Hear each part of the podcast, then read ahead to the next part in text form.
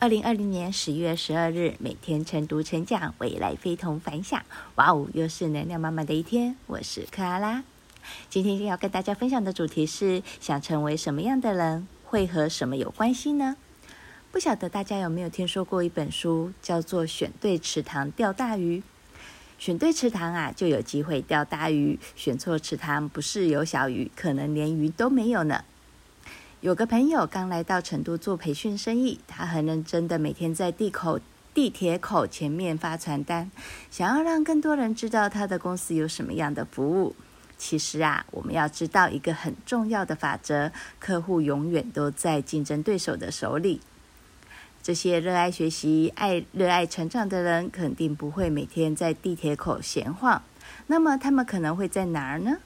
是不是很有可能会在培训教室里？在论坛场合里，在同业的客户名单里，也有可能在高端的社群里，他们绝对不会出现在泡沫红茶店，也不会出现在网吧里面。